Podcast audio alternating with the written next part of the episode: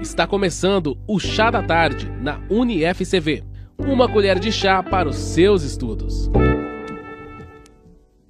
Olá pessoal, é, estamos aqui em mais um programa do Chá da Tarde. O nosso convidado de hoje é o Coronel Carlos Henrique Cardoso. Ele vai conversar com a gente sobre segurança pública, segurança privada e direitos humanos. O Coronel Carlos Henrique Cardoso, ele atualmente está na reserva remunerada, é advogado, tem um escritório. O Coronel Cardoso ele é graduado em Direito pelo Unicesumar, tem graduação em Educação Física pela Pontifícia Universidade Católica do Paraná, é especialista em Segurança Pública, especialista em Direito Penal e Processo Penal, especialista em Direito Militar. Olá, Coronel. É, o que o senhor pode colocar para a gente, em linhas gerais, acerca da segurança pública, segurança privada e direitos humanos? Olá, professor. Olá a todos que estão nos assistindo. É um tema muito abrangente, né, professor? É um tema muito cativante quando se fala em segurança pública. Eu sempre costumo dizer que é um tema que tem início, mas não tem fim. Quando a gente fala em segurança pública, é, nós temos lá esculpido a nossa Carta Magna, no seu artigo 144, que a segurança pública é dever do Estado mas não deixa de ser direito e responsabilidade de todos nós. E isso é um contexto muito interessante e muito importante, porque as pessoas elas atribuem essa responsabilidade somente aos agentes de segurança pública e nunca a si próprio. E o papel de cada cidadão é tão mais importante quanto somente das seguranças públicas. Gente não fala de segurança pública nesse contexto macro, é, constrói, é, coloca as grandes instituições como as polícias militares, as polícias civis, Polícia Federal, polícias rodoviárias, é, as guardas municipais também, nesse contexto. Então, essa somatória de esforços, a segurança pública acaba sendo, sim, responsabilidade de toda a sociedade. Perfeito. É, Coronel, o senhor consegue estabelecer para a gente uma, uma relação entre direitos humanos e segurança pública de uma maneira em geral? Sim, com certeza. Quando nós temos lá os direitos fundamentais hoje de todo cidadão que se encontra no território brasileiro e o principal direito é, tutelado hoje pela nossa Carta Magna, que é a própria vida, um direito fundamental, nossa liberdade, a segurança, a propriedade, eles também é, é, estão linkados aos direitos humanos. Então, hoje, não raras vezes, nós temos aí esse debate entre a ação efetiva das forças de segurança pública é, e o respeito aos direitos humanos.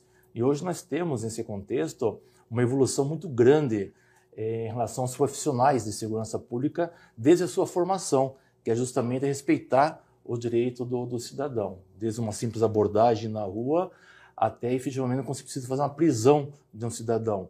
É, o direito ao devido processo legal, ao direito de constituir um advogado, ao direito de ser, ter sua integridade física preservada, então, hoje nós temos aí essas questões muito mais profissionalizadas e respeitadas, é, muito ao contrário do que nós tínhamos antes da Constituição de 88.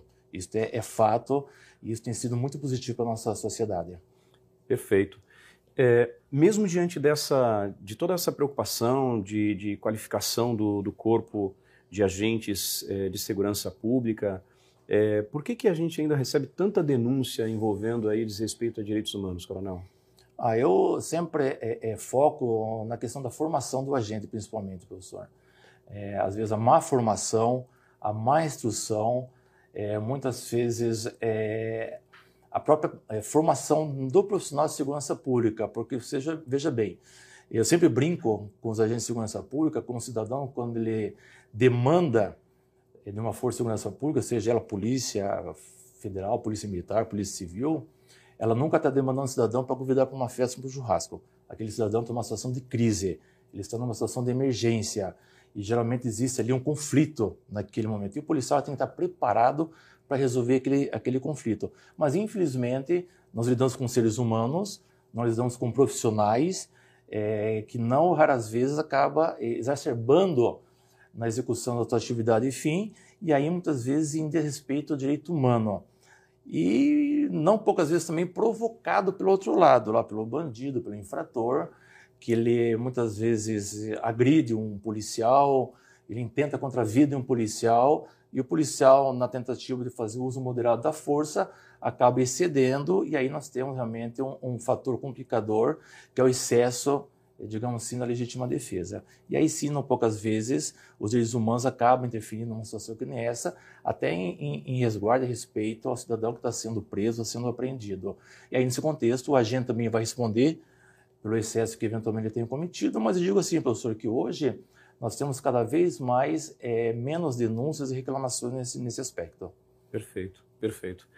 Coronel, para a gente fazer ali um, um, um, cotejo entre segurança pública e segurança privada, o Coronel conseguiria apontar para a gente as maiores divergências entre a segurança pública e a segurança privada? Isso é uma questão muito interessante, professor, porque hoje a, a segurança privada, e a gente percebe isso principalmente nas grandes cidades, ela tem cada vez mais é, é, é aumentado e, e, e, ganha, e ganhado espaço. É, a segurança privada ela vem nessa, nesse contexto é, complementar a segurança pública. E não poucas vezes esse complementar é, tem função da ausência do Estado em cumprir esse papel fundamental, esculpido na nossa Constituição, que é justamente proporcionar segurança ao cidadão, como dever de Estado. E quando o Estado falta, esse cidadão que tem condições, ele vai acabar suprindo essa falta da segurança pública com a segurança privada, que não deixa, não deixa de ser um complemento à segurança pública é, no trabalho de, de, prevenção, com certeza. Legal. É, é interessante essa, essa, esse preenchimento de uma lacuna, talvez, aí do Estado em determinados segmentos, e também algumas, algumas áreas de atuação em que a segurança pública não tem que estar ali atuando porque não diretamente porque seria algo de mais interesse de sei lá de grandes corporações por exemplo os supermercados é, eu vejo muita confusão que se causa às vezes entre a atuação da segurança pública e da segurança privada quando a gente vê esses agentes privados uniformizados então exemplo do que aconteceu lá no Carrefour aquela situação ali ali foi um caso de uma violência, um excesso praticado por um agente de segurança privada e não de segurança pública. E muitas vezes o cidadão ele não consegue distinguir, discernir o que houve um excesso, uma atuação indevida do Estado ou da segurança pública. Aproveitando essa, essa ideia, é, por que, que a gente então não houve é, tantas denúncias ou críticas de ameaça ou desrespeito a direitos humanos praticados pela segurança privada?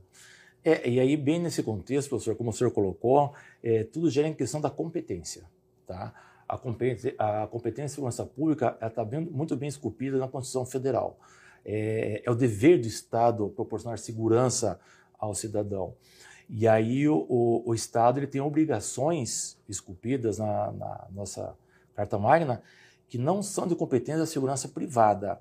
A segurança privada ela vem nesse contexto para fazer um complemento para uma pessoa que contratou aquela segurança para uma determinada finalidade, como é, por exemplo, uma escolta de valor, como é, por exemplo, um monitoramento de, um, de, um, de uma empresa, como você colocou aí do, do supermercado, e aí eles não têm aquela obrigação legal que a segurança pública tem. E eles também não têm nem o poder para isso. É, como nós sabemos, é, é um, um, crime que esteja acontecendo, uma situação de flagrante, o, o agente de segurança pública tem um, a obrigação de prender e qualquer cidadão pode. Então ele não tem essa obrigação. E aí nesse contexto é que nós não vemos com muita incidência essa, essa reclamação, esses tipos de denúncias em desfavor da segurança privada. É, até mesmo porque a segurança privada hoje é muito bem regulada e fiscalizada pela Polícia Federal. É, grande parte da, da segurança privada em que pedem estarem informadas não estão armadas. E aí nós temos um contexto que diminui possibilidades de respeito aos direitos humanos. Mas eh, friso e reforço, professor, a segurança privada hoje tem sido um grande instrumento de complemento à segurança, à segurança pública no Brasil como um todo. Excelente.